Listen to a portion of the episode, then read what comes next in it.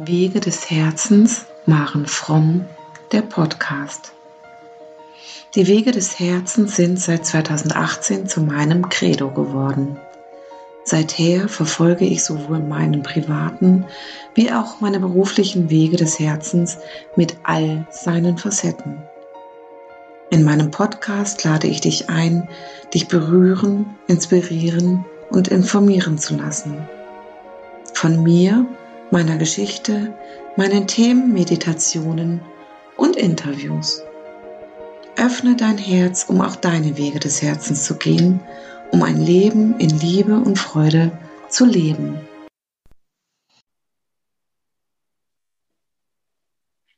Ja, hallo. Heute sind wir im Podcast Machen Fromm Wege des Herzens und ich habe heute Barbara Schmidt, langjährige Redakteurin des Spiegels, bei mir zu Besuch im Podcast ähm, zum Thema, mein Monatsthema sexuelle Gewalt, sexueller Missbrauch. Und ähm, Barbara Schmidt hat ähm, Katharina begleitet, ihre Audio, äh, Autobiografie zu schreiben, äh, Schneewittchen und der böse König, ähm, herauszukommen oder wie das Leben war, mit einem Loverboy, der sie mit 14 Jahren in einem Reitstall mehr oder weniger verführt und ein schöneres Leben versprochen hat, sie von ihrer Familie entfremdet hat und in ihre Fänge gezogen hat. Herzlich willkommen, liebe Barbara, schön, dass du da bist. Ja, vielen Dank, Maren. Danke für die Einladung. Ja, ich freue mich sehr, weil es ähm, nochmal ein ganz anderes Interview sein wird als die, die ich bereits zu dem Thema geführt habe. Also ähm, ich habe bereits zwei Interviews geführt mit zwei Frauen, die selber sexuellen Missbrauch erlebt haben und in die Heilung gegangen sind und mit einer Frau, die ähm, ähm, sich für ähm, zur Q-Bewegung dazu zählt und ähm, auch nicht so ganz genau weiß, ähm, ob sie nur Frauen oder nur Männer mag, also nur Frauen mag, ähm, die da mhm. ganz frei ist und wo es um das Thema ging. Und ähm, Heute finde ich es unglaublich spannend, mit dir in das Thema der Loverboys einzusteigen, beziehungsweise geht es mir in unserem Interview darum, dass du zum einen erzählst von deinem Buch und Katharinas Buch und ähm, was mir auch wichtig wäre, ist, wie ging es dir mit dieser Begleitung? Also was hat es mit Katharina gemacht und was hat es aber auch mit dir gemacht? Ihr seid sechs Jahre, glaube ich, diesen Weg gemeinsam gegangen, was ja auch eine sehr, sehr intensive Zeit ist und ähm, wo man selber sicherlich auch oft sehr berührt wird. Ja, Maren, also ähm, das ist wirklich ein, ein Buch und ein Stoff gewesen, der wirklich alles, was ich bis dahin gemacht habe, gesprengt hat. Ja, mhm. also ich meine, ich war in Bürgerkriegen unterwegs, ich habe über über große Verbrechen berichtet, ähm, alles Mögliche, aber so wirklich tief in eine Geschichte einzutauchen ähm, und dass es auch so lange geht, das habe ich allerdings 2014, als ich Katharina bei einer Recherche für den Spiegel in Bayreuth kennengelernt habe, äh, auch gar nicht gewusst, dass es ein, ein so großes Thema ist und auch mh, hm, ein Thema, das einen nicht mehr loslässt. Ne? Also ich, ich war bei Recherchen und ähm, das war damals eine Geschichte, die sehr viel aufgewirbelt hat in Bayreuth. Es ging wirklich um ekelhafte Sachen, äh, tote Babys, beatmete Tote, also gruselig, ja. Mhm.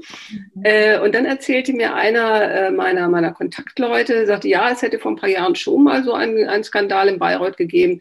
Da ging es um Katharina, ähm, eine Zwangsprostituierte, und ähm, die wolle auch ihre Geschichte schreiben aber sie könne das nicht, ob ich den nicht mal kennenlernen wollte. Na klar, will man als Journalistin so jemand kennenlernen. Ne? Mm, und dann haben wir uns auch relativ bald kennengelernt. Ich bin ja mehrfach nach Bayreuth dann gefahren. Ähm, und ich habe ehrlich gesagt noch nie mit einem so traumatisierten Menschen zu tun gehabt. Du hast da sicher einen anderen Zugang als ich. Also mein Thema war ja bisher mehr Politik und, und Steuerfahndung und sowas. Ja. Ähm, also ich habe eine, eine das, das erste Bild von Katharina, also sie kam die Straße runter auf mich zu. Es war ein sehr heißer Tag. Und da kam eine Frau, die sich, glaube alle Mühe gegeben hat, nicht attraktiv zu sein, nicht weiblich zu sein.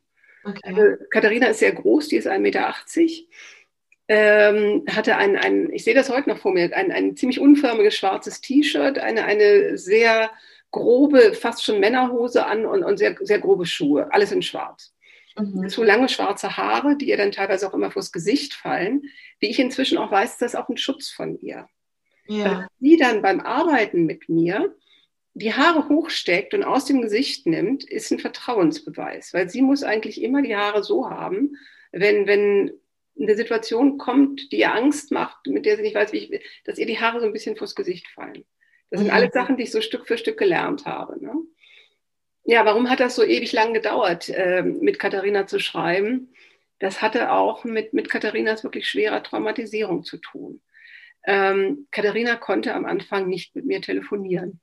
Okay. Ähm, sie konnte mit niemandem telefonieren. Das hatte einen ganz einfachen Grund. Ähm, sie hatte in dem Bordell, in dem sie ja dann äh, mehr oder weniger eingesperrt war, zu dem Thema Einsperren kommen wir sicher nachher nochmal, weil das war ja auch praktisch ein, ein, ein psychisches, die, die, die, die Mauern waren in ihrem Kopf, die waren ja nicht also draußen, es war, ja. Gefängnis war in ihrem Kopf. Ähm, und dann hat aber ihre Mutter herausgefunden, wo sie ist. Und dann hat die Mutter da immer angerufen, weil die hat wirklich alles gemacht, um ihr Kind da rauszukriegen. Ja. Ähm, und die Katharina hat sie am Telefon immer verstellen müssen und konnte danach nicht mehr telefonieren. Ja. Und ähm, ich war selber dabei, als die Katharina das erste Mal wieder telefoniert hat. Wir haben dann, also ich war ein paar Mal dort, wir haben miteinander gearbeitet. Ähm, und dann war irgendwas, wo sie, also dann nicht ihrer Schwester, wie sonst dann eine SMS oder später WhatsApp geschrieben hat, sondern hat sie angerufen. Und ich, hab, ich höre das noch, ne? ihre Schwester am Telefon schreit, was ist los? Und, und dann auch gleich vorbeikam und sagte, ich will jetzt die Frau kennenlernen, die es dazu gebracht hat, dass die Katharina wieder telefonieren kann. So, ja. aber also es war halt einfach unheimlich schwierig am Anfang. Ich hatte irrsinnig gute Akten, ich habe eine wahnsinnige Dokumentation äh, gehabt, ähm, aber du schreibst sowas auch nicht äh, per Mail, ja, Fragen hin, Fragen zurück. Also wir haben es mal versucht, das geht gar nicht. Also ich musste da öfter hin und dann kommt dazu, mh, hm, Katharina wollte ihren Schulabschluss nachholen und sie wollte eine Ausbildung machen. Und ich habe gelernt, jetzt auch in der Arbeit mit ihr, ähm, Menschen wie Katharina brauchen all ihre Kraft, um sich dann auf das zu konzentrieren. Also die kann nicht äh, nach einem Acht-Stunden-Tag oder sagen wir einem Sechs-Stunden-Tag in der Schule äh, dann nachher sich mit mir unterhalten, auch zu einer Zeit, wo wir dann schon telefoniert haben. Das geht einfach nicht. Die, die braucht ihre Kraft, ihre Konzentration, um dann eben diese eine Sache fertig zu machen. Und deshalb konnten wir äh, dann wirklich erst anfangen zu arbeiten äh, also richtig zu arbeiten, äh, als sie mit ihrer Ausbildung fertig war. Sie hat ähm, interessanterweise eine Ausbildung zur Steuerfachangestellten gemacht. Ähm, Katharina ist ein Zahlenmensch. Äh, sie wollte zwischendurch mal wirklich zur Steuerfahndung. Das ist dann ganz tragisch äh, schiefgegangen, ähm, weil, weil der Amtsarzt sie dann gefragt hat, äh, ob sie Alkohol trinkt. Und ja. Katharina, äh, hast du ja vielleicht im Buch gelesen, äh, Katharina hat äh, diese, diese ganze Zeit nur ertragen können, indem sie wahnsinnig viel Alkohol getrunken hat. Also ja. sie ist mehrfach zusammengeschlagen im Krankenhaus gelandet und hatte dann 3,6, 3,7 Promille. Und ich kenne also die Polizeiberichte, wo dann drin steht, also wir verstehen das nicht, die Frau hat den und den Promille, äh, die kann sich noch mit uns unterhalten und geht gerade. Ja? Mhm. Sie war halt extrem an Alkohol gewöhnt. Und ähm, das war halt auch etwas, was es schwierig gemacht hat, am Anfang zu arbeiten mit ihr. Ne? Ja. Ich habe, ähm, ich würde gerne ein ganz kleines Stück zurückgehen. Ähm, sie war 14, ähm, als sie äh, in die Fänge des Heinz gekommen ist und ähm, war elf Jahre bei ihm, gell? Das heißt, bis 25. Ja, es war länger. Es war länger, wenn ich dich da unterbrechen darf. Also es war so, sie, sie ist mit elf auf diesen Reitstall gegangen. Ja? Okay. Das war in der Nähe ihres Elternhauses und das war ein Reitstall, wo also wirklich äh, die, die Töchter vom, vom Arzt, vom Apotheker, also das war schon was Besseres. Ja. Ihre kleine Schwester ist dahin, hat den eigentlich als erstes entdeckt und Katharina hat sich dann da auch wahnsinnig wohl gefühlt.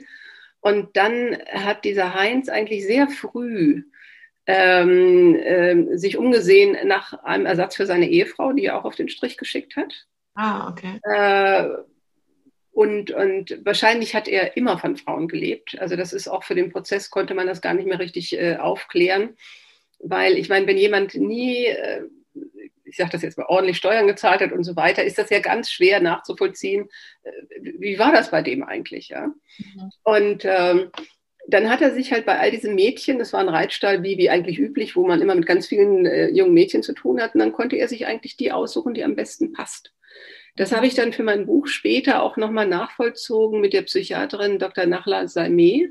Ja. Ähm, die sagt, ja, das ist dieses Tätermuster. Also der, der sucht sich das Opfer aus und guckt, wie er da andocken kann und macht aber mit keinem anderen Mädchen etwas. Mhm. Deshalb hat ja auch Katharinas Schwester immer gesagt, als so die Gerüchte aufkamen, er sagt, nee, da ist nichts. Also mhm. der, der, packt uns doch nicht an. Das ist völlig unvorstellbar. Also der hat dann sich unter den Mädchen die ausgesucht, die am verletzlichsten war, die, die, ja, wo im Grunde genommen auch das Verhältnis zu den Eltern schwierig war.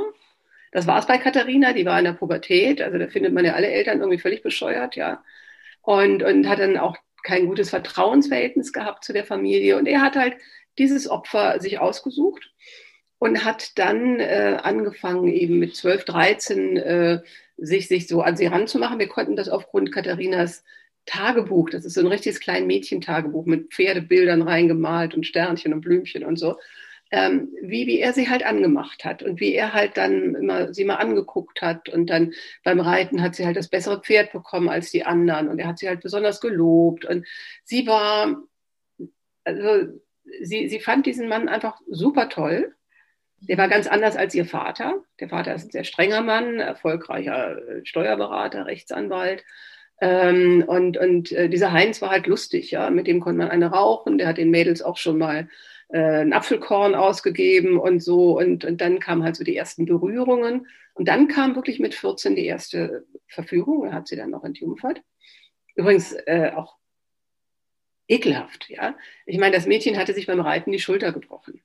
Okay. Äh, dann liegt vor diesem Kerl ein, ein, ein bandagiertes Mädchen, die sich selber kaum berühren kann.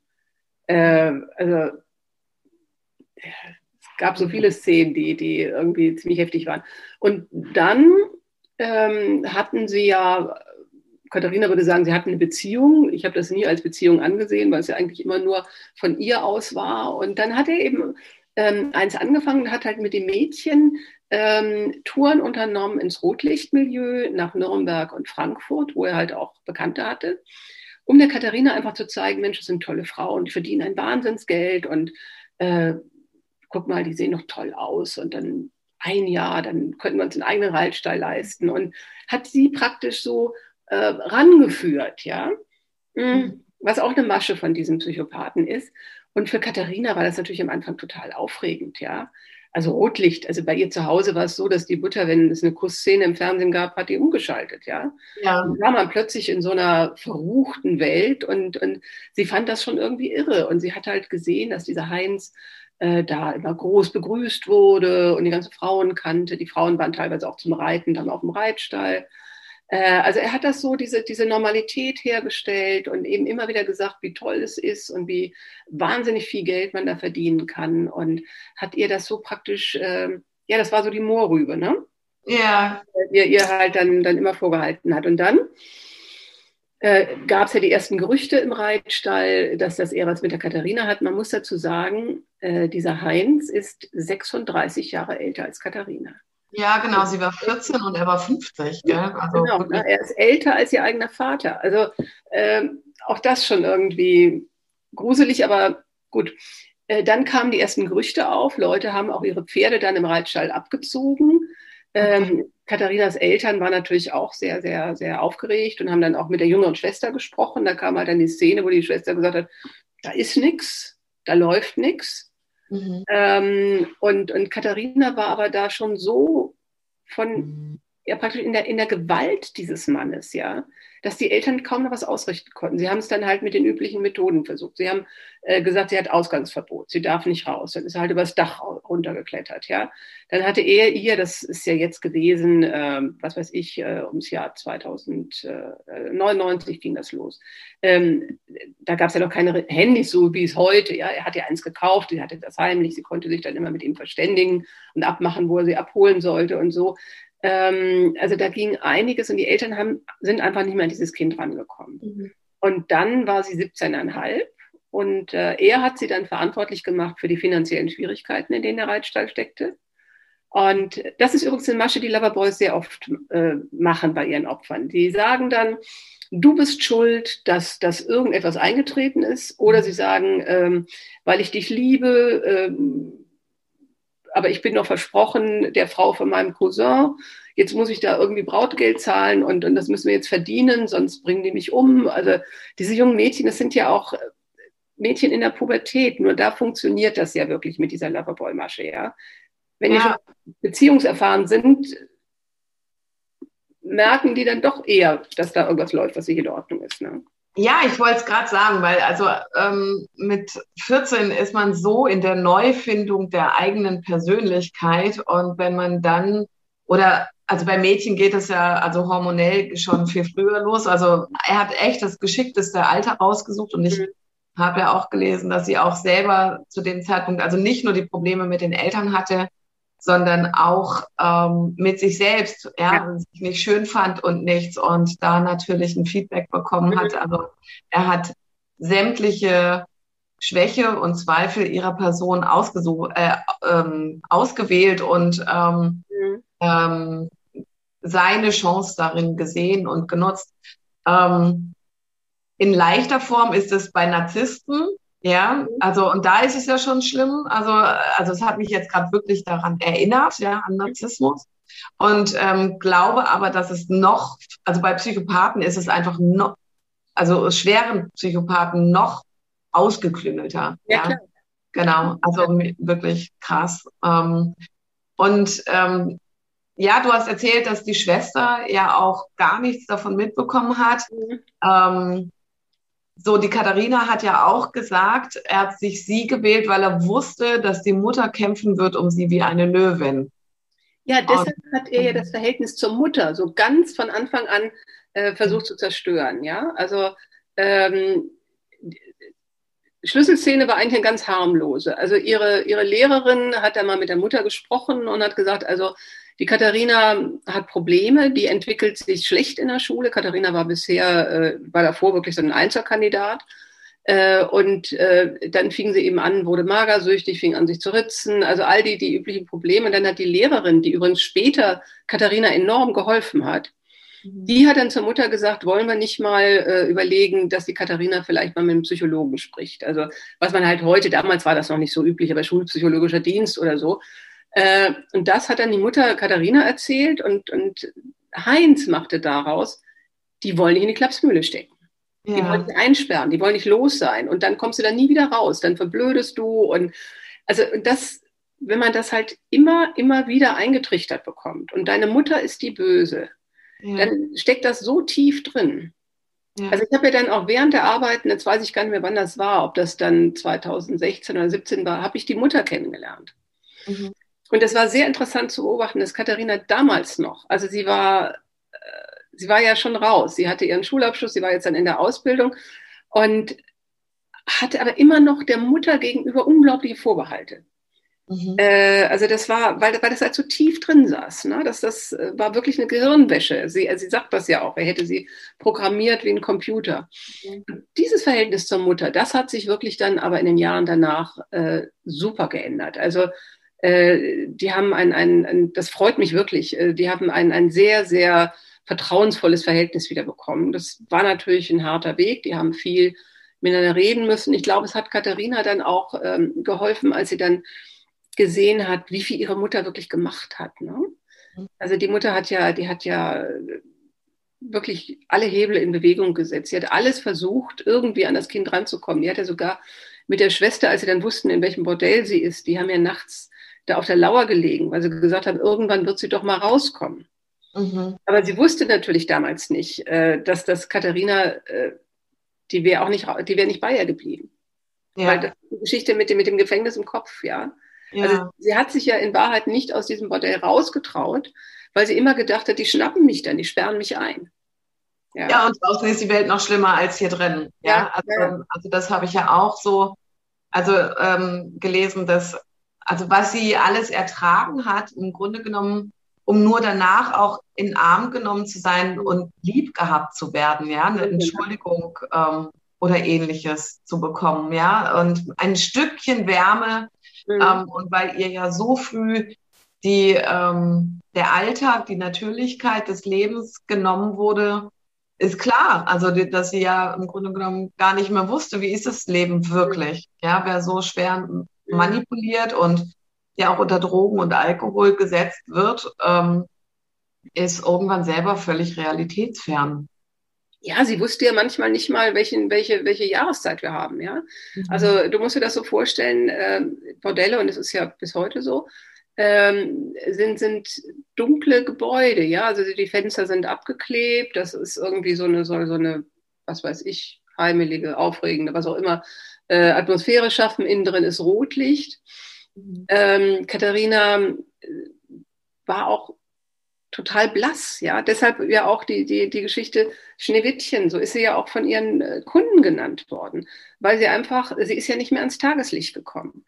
Also ja. sie hatte dann diese, diese langen schwarzen Haare, später dann blond, aber na, am Anfang waren es wirklich noch die langen schwarzen Haare äh, und, und rot geschminkte Lippen und, und wirklich äh, alabasterfarbene Haut, weil, weil sie nicht rausgekommen ist. Ne? Mhm. Und die wenigen Male, die sie dann rausging, also sie hat eins immer gemacht, sie ist immer zur Frauenärztin gegangen.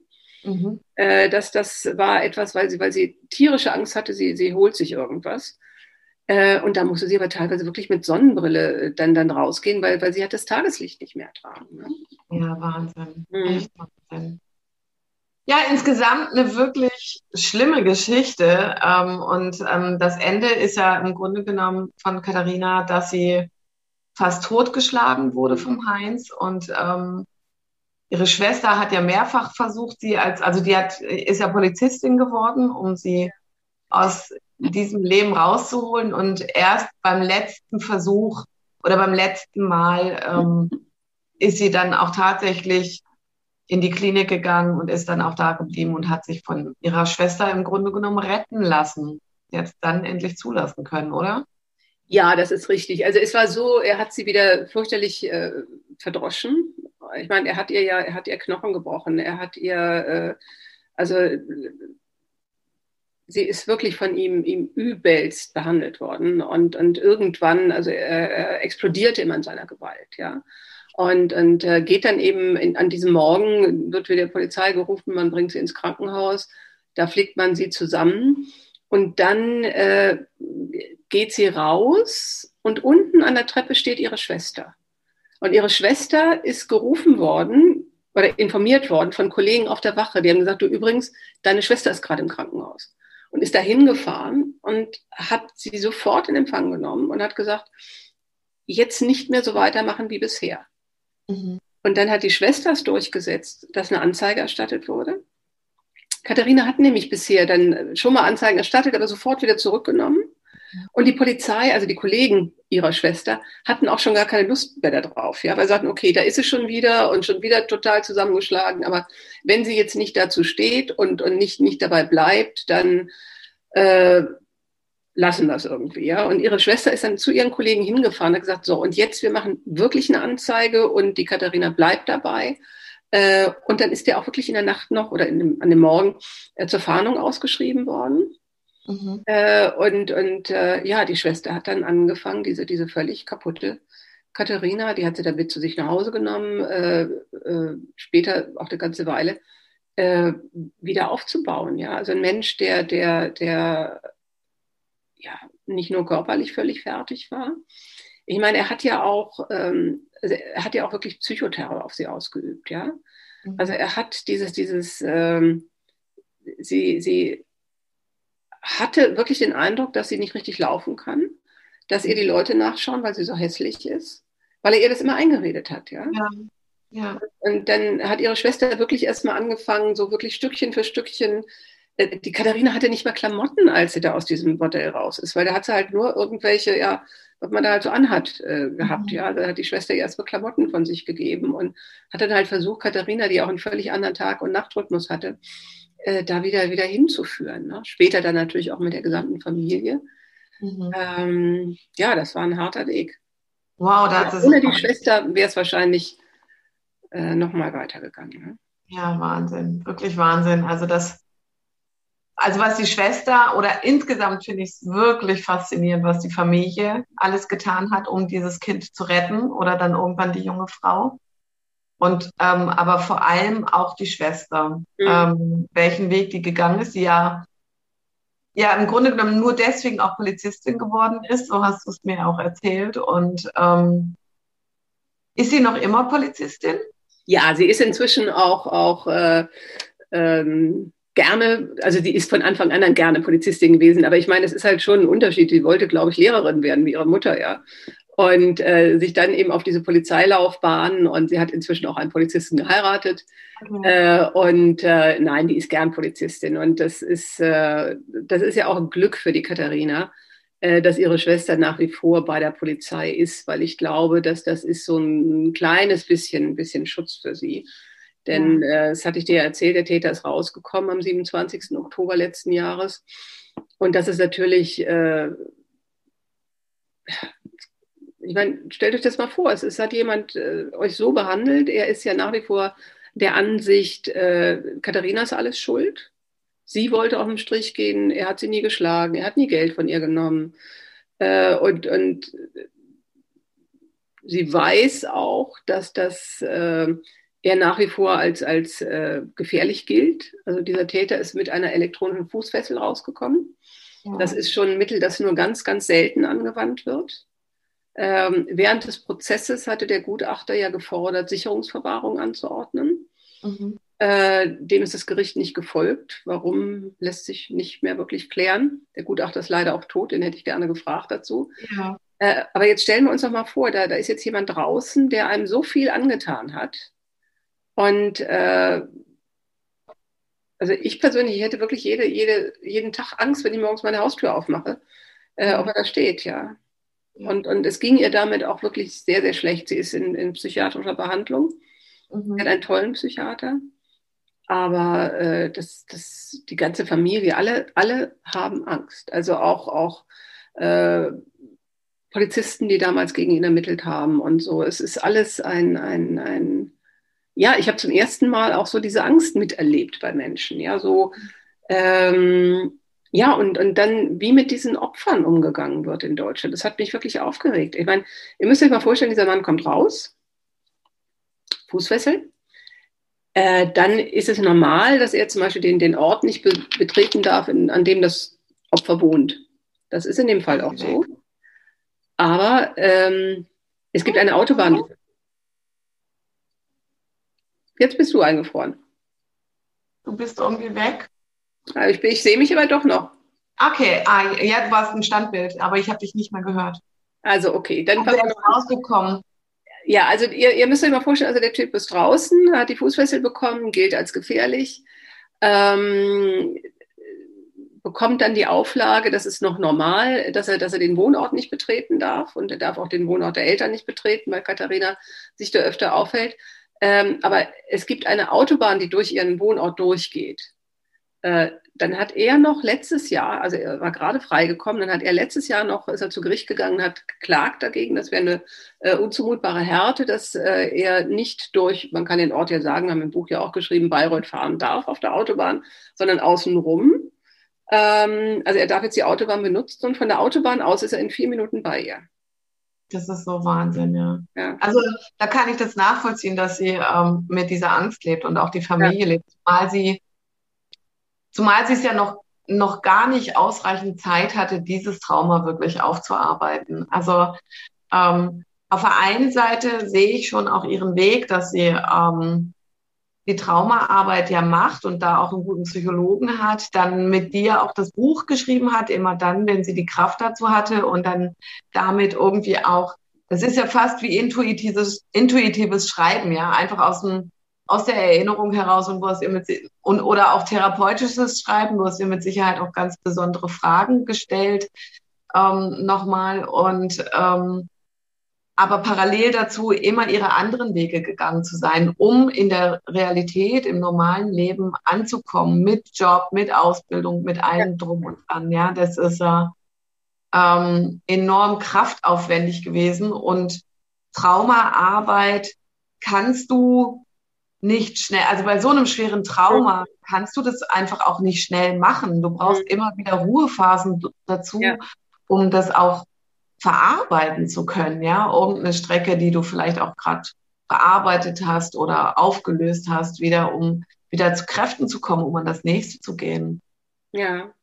Wahnsinn. Ja, das ist absolut, absolut richtig. Ich meine, ich würde ganz gern in unserem Gespräch ähm, auch nochmal äh, so eine Größenordnung einführen. Ja, also ähm, Katharina musste am Tag 20 Männer bedienen.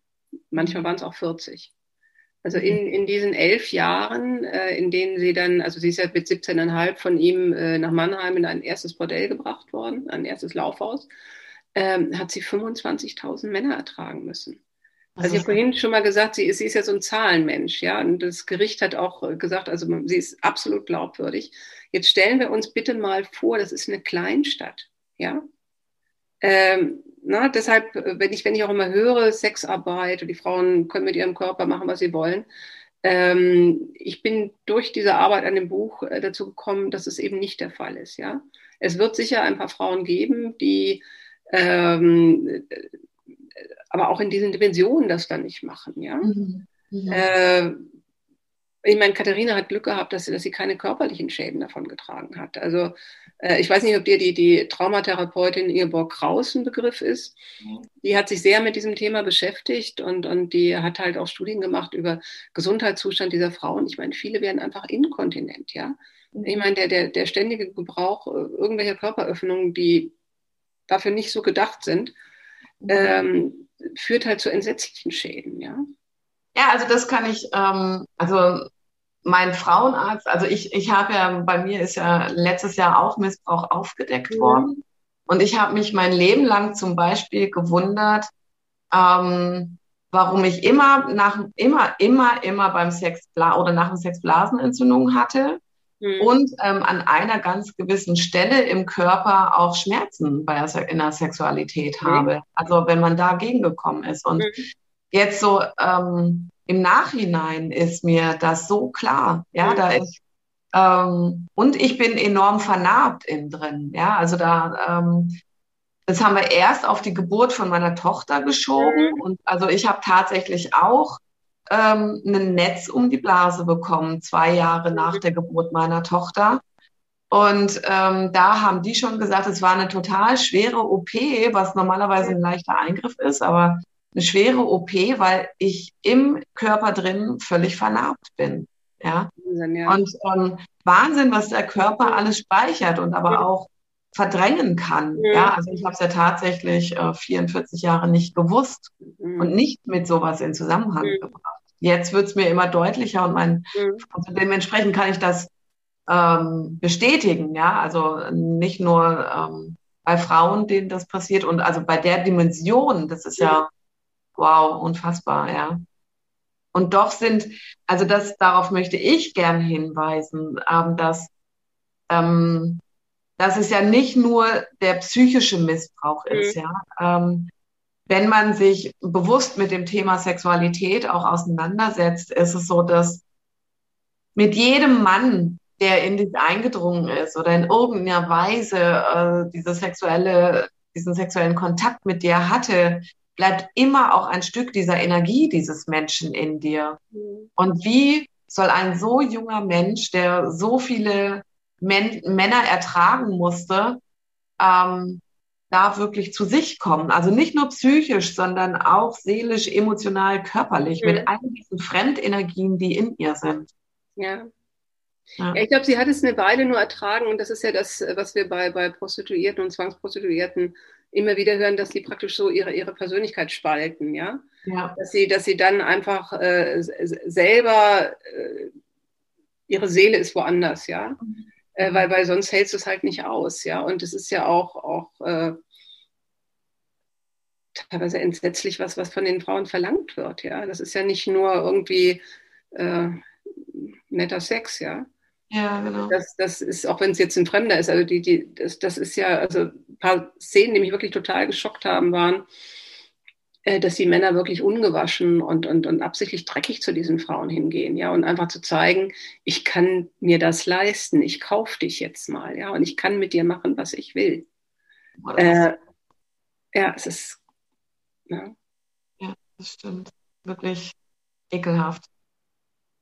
Barbara, Jetzt haben wir ganz lange über das Buch und Katharina gesprochen, was ja auch wirklich wichtig finde, was ich ganz arg wichtig finde, um wirklich ähm, auch aufzuklären, ja, und auch ähm, ohne, ohne ein Blatt vor dem Mund zu mhm. haben. Ähm, und ich glaube, also wenn ich es richtig mitbekommen habe, ist genau das auch der Wunsch von Katharina, dass, ähm, wenn ich es richtig mitbekommen habe, wenn nur einem Menschen damit geholfen wurde mit ihrem Buch, ähm, dann hat sie schon etwas erreicht für sich. Ähm, und das ist auch einer der Gründe, weshalb ich solche Themen immer wieder mhm. aufgreife. Mhm. Ja? Ähm, es ist mir ein riesengroßes Anliegen, einfach Aufklärung, Sensibilisierung und aber auch, dass es Wege hinaus gibt und Ermutigung und wenn man auch an gute Menschen, Therapeuten oder Coaches oder so gerät, dass auch eine Heilung möglich ist. Dass ja. es zwar einen Weg braucht, aber dass es möglich ist, um auch wieder in sein Glück und in seine Freude zu kommen. Ich würde jetzt, ich hatte das zum Beginn des Gesprächs angekündigt, ähm, nochmal auf dich eingehen. Ähm, wie ging es dir mit der Begleitung? Und ähm, du bist auf die Ängste der Menschen eingegangen, die diesen Prozess begleitet haben, also die Polizisten, die Eltern, die Katharina. Ähm, wie ging es dir, als ähm, der Heinz aus dem Gefängnis rausgekommen ist? Also was hat insgesamt dieser lange Weg mit dir gemacht, einen solchen Menschen zu begleiten? Ja, also das ist schwierig, äh, schwierig zu beantworten. Also einmal ist es ein Thema, das mich nicht loslässt, das habe ich ja schon gesagt.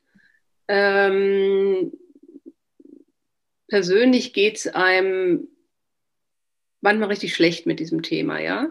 Weil äh, klar, wir sind Journalisten, wir, wir, wir kennen das, wir, Distanz. Aber ich meine, wenn du so lange mit jemandem zusammen bist, äh, dann äh, ist auch, Sekunde, muss ja gerade dann, dann ist auch diese, diese äh, Distanz nicht mehr so einfach, ja. Ähm, es, es gab eine, eine Situation, wo ich gedacht habe, es geht jetzt wirklich über meine Kraft. Äh, das war der Selbstmordversuch von Katharina. Also Katharina äh, war in einer völlig aussichtslosen Situation. Es hat dann, äh, es ist schiefgegangen äh, mit, mit Steuerfahndungen wegen des Amtsarztes. Ein paar andere Sachen sind auch passiert. Und dann sitze ich bei mir zu Hause und kriege also abends per WhatsApp ein, ein Foto eines völlig blutüberströmten Armes. Okay. Und dann die Mail dazu. Ähm, wir haben uns dann noch gesiezt. Das war uns beiden auch wichtig, einfach um diese Distanz äh, wir haben erst, als wir jetzt dann in Italien waren und dann das Buch zu Ende geschrieben haben, seither duzen wir uns.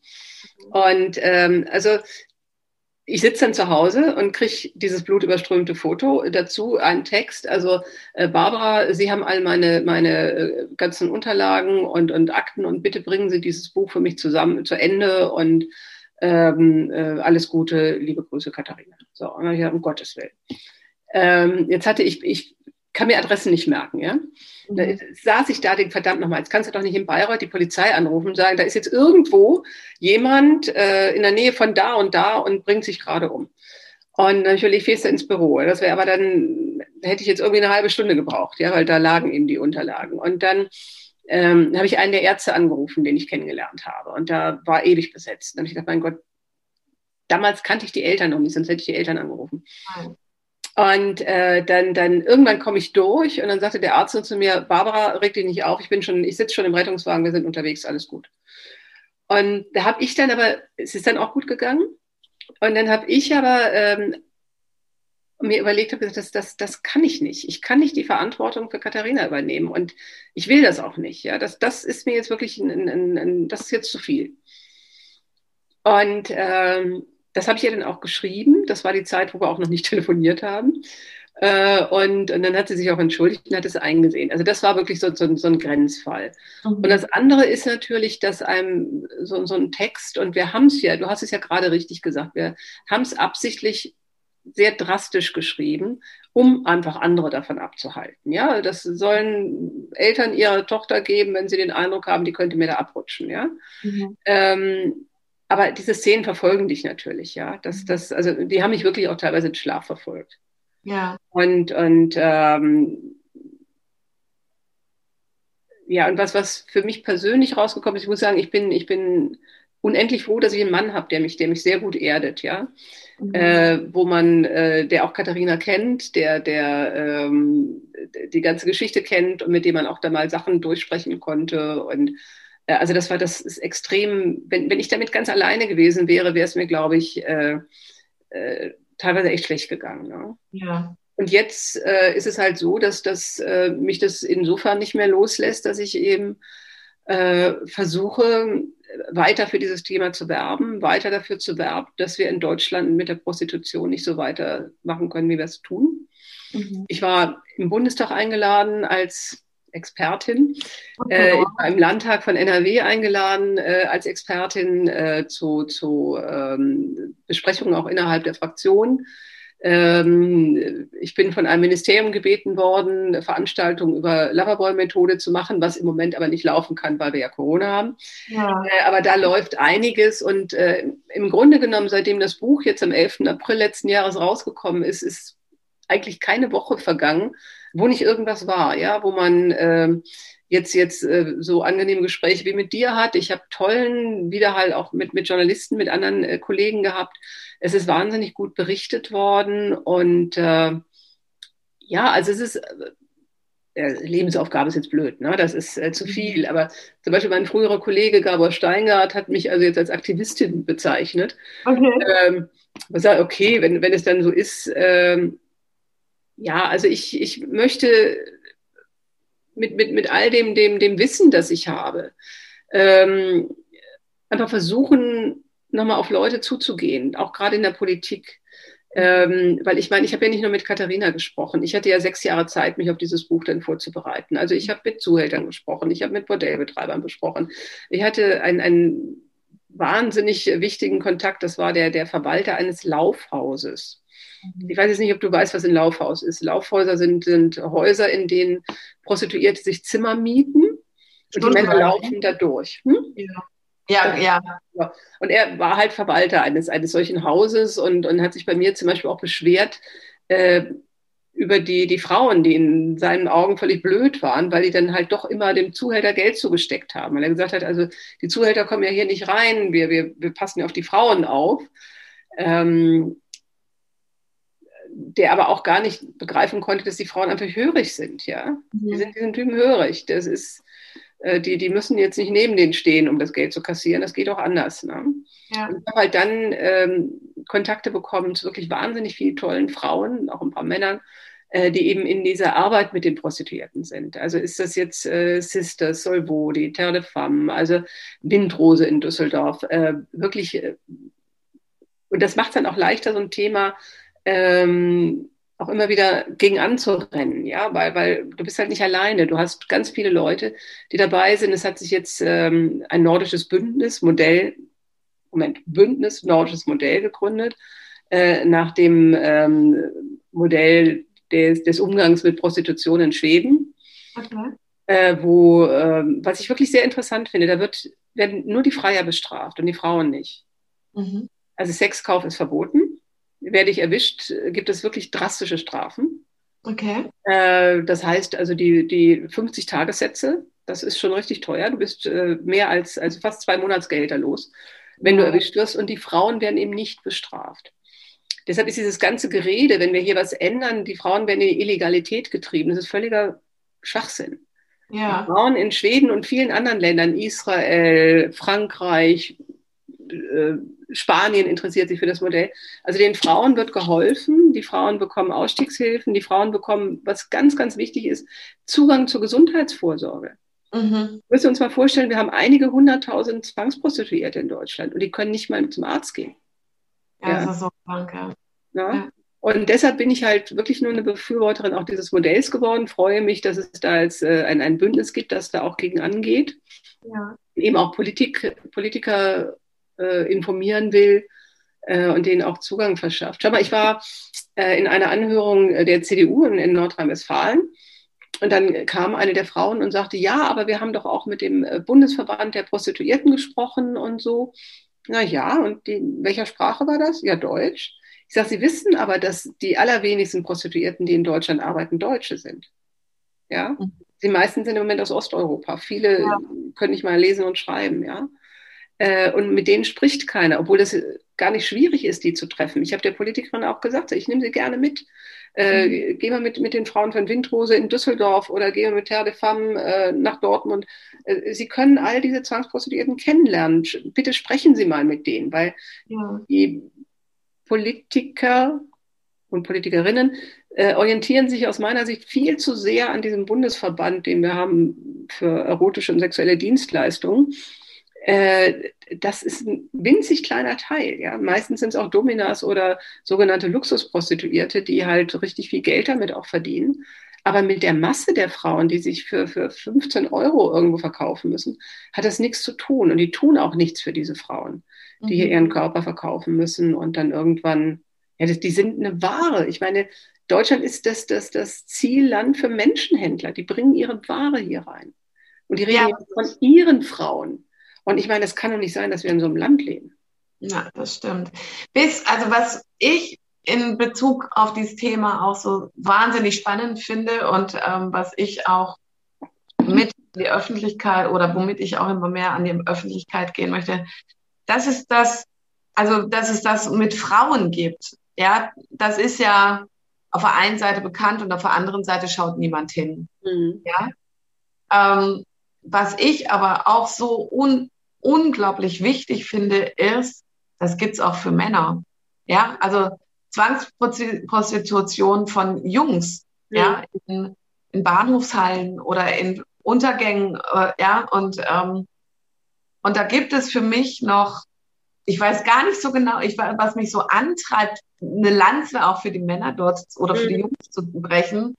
Ähm, das, da bin ich noch nicht so ganz hintergekommen, was mein großes Anliegen dahinter ist. Ähm, ich glaube, weil es, weil es für Frauen einfach so unglaublich viel Tolles gibt, ja, ähm, die, also Terdom oder, also, oder Frauen, Hilf, Hilfsberatungsstellen, Frauenhäuser und ähnliches. Und für Männer gibt's sowas so wenig. Da darf noch mehr aufklären. Ja, also, du musst wissen, das ist, wenn ja nur ein sehr kleiner Teil, aber die Hilfsorganisation, Hilfsorganisationen kümmern sich natürlich auch um die Männer, um die Jungs. Also wenn ich kenne zum Beispiel einen, einen ganz faszinierenden Streetworker aus Berlin, der da die ganze Szene sehr, sehr gut im Auge hat.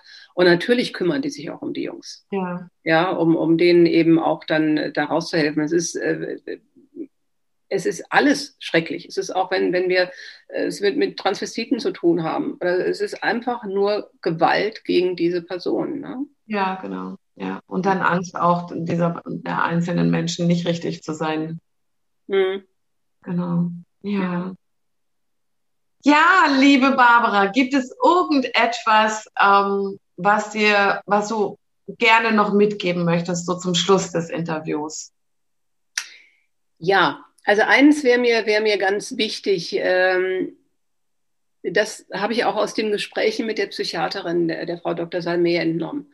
Wenn Eltern die Sorge haben, da ist irgendwas mit, ihrem, mit ihrer Tochter nicht in Ordnung, ähm, dann sollten sie sich Hilfe suchen. Mhm. Eltern können in der Situation, je nachdem, wie weit dieser Loverboy schon, schon Einfluss genommen hat, dann ist es teilweise kontraproduktiv. Ich meine, dir muss ich solche Prozesse nicht erklären. Ne? Ähm, sucht euch Hilfe von außen, geht über den schulpsychologischen Dienst, geht über was auch immer, geht über die Kirchen, geht über, na, aber ihr müsst euch professionelle Hilfe suchen. Denn mhm. alles, was ihr jetzt da versucht, irgendwie ja, wie damals auch bei Katharina, die Mutter, die dann gesagt hat, wir müssen mal dahin gehen äh, zu einem Psychologen. Das kann völlig in die verkehrte Richtung losgehen. Ja. Und lieber einmal zu viel äh, fragen, ja, und einmal äh, äh, zu viel, ja, Hilfe in Anspruch nehmen, ist besser, als wenn es dann wirklich ähm, so schlimm gekommen ist wie, wie, wie bei Katharina. Und ähm, wir wissen ja inzwischen, dass das, äh, die Loverboys ihre Opfer suchen im Internet. Internet ist ganz gefährlich, ja, äh, dass sie die an, an Schulen suchen und wenn denen auffällt, ähm, die Tochter hat plötzlich Geschenke, die, die hat einen Freund mit einem tollen Auto, was eigentlich so gar nicht vom Alter her passt. Äh, da muss man wirklich, äh, wirklich extrem vorsichtig sein. Und das aller, allerbeste ist halt auch für, für Eltern, und ich meine, du hast ja selber eine Tochter, äh, Vertrauen haben. Also dass die Kinder einem halt wirklich alles erzählen können.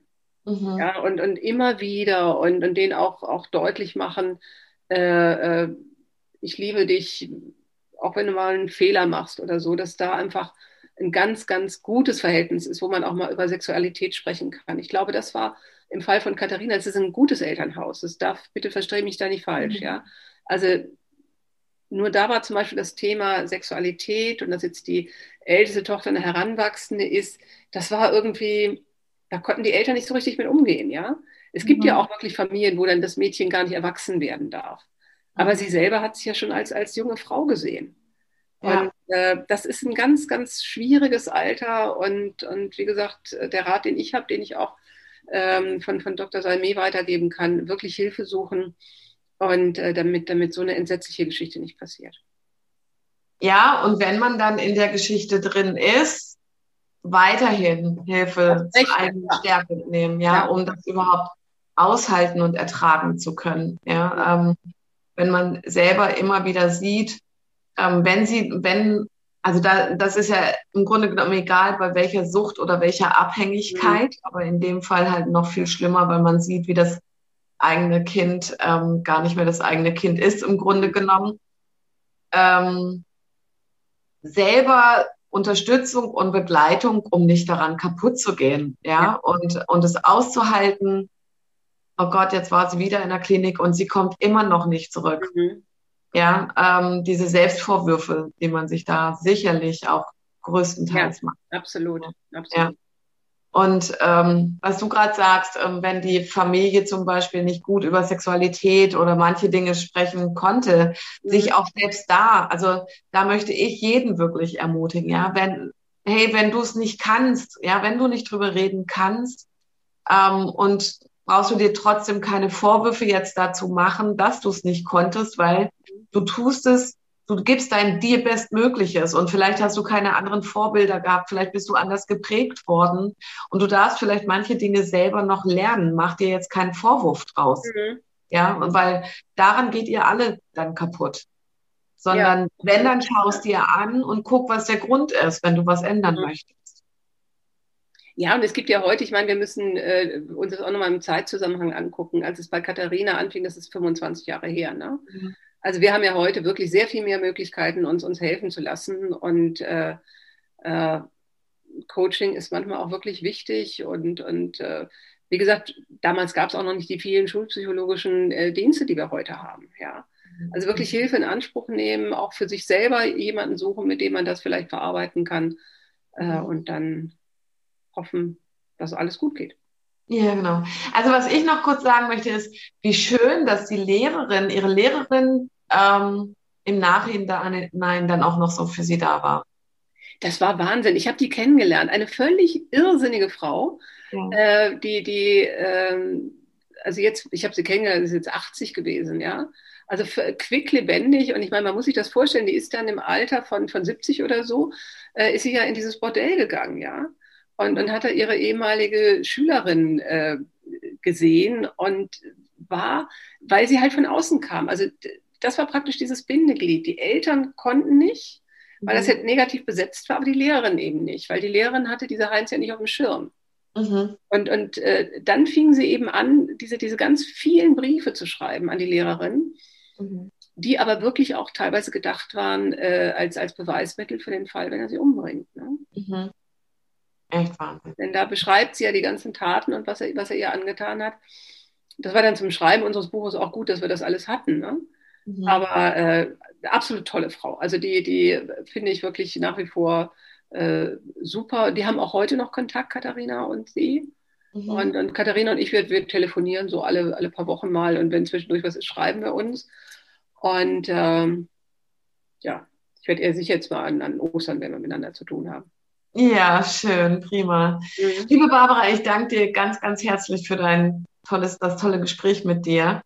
Ähm, und ich hoffe, Spaß gemacht. Vielen Dank. Ja, und ich hoffe, dass wir ganz viel mitgeben konnten auf diesem Weg auch nochmal. Ja. Also zum einen ähm, wünsche ich mir, dass ähm, euer Buch natürlich erfolgreich verkauft wird, ähm, um wirklich ganz große Aufklärung zu leisten. Ja. Ähm, ich glaube, das ist euer größtes Anliegen. Ich glaube, es ist das kleinste Anliegen, damit viel Geld zu verdienen, sondern das größte Anliegen ist, aufzuklären und zu unterstützen. Absolut. Und das wünsche ich euch von Herzen. Ja. Also da kann ich noch eins dazu sagen. Also Katharina und ich teilen uns die Einnahmen.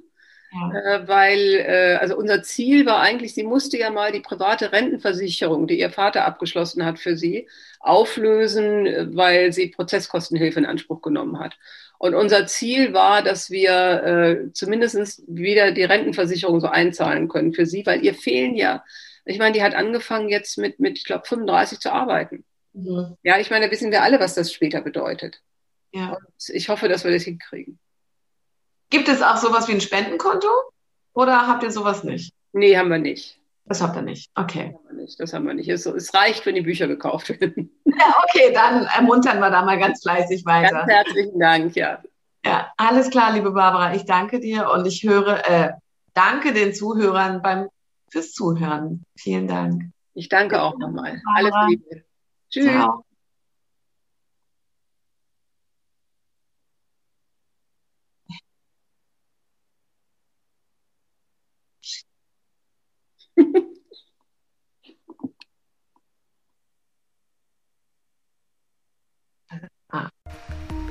Vielen Dank fürs Zuhören. Bis zum nächsten Mal bei Maren Fromm, der Podcast Wege des Herzens.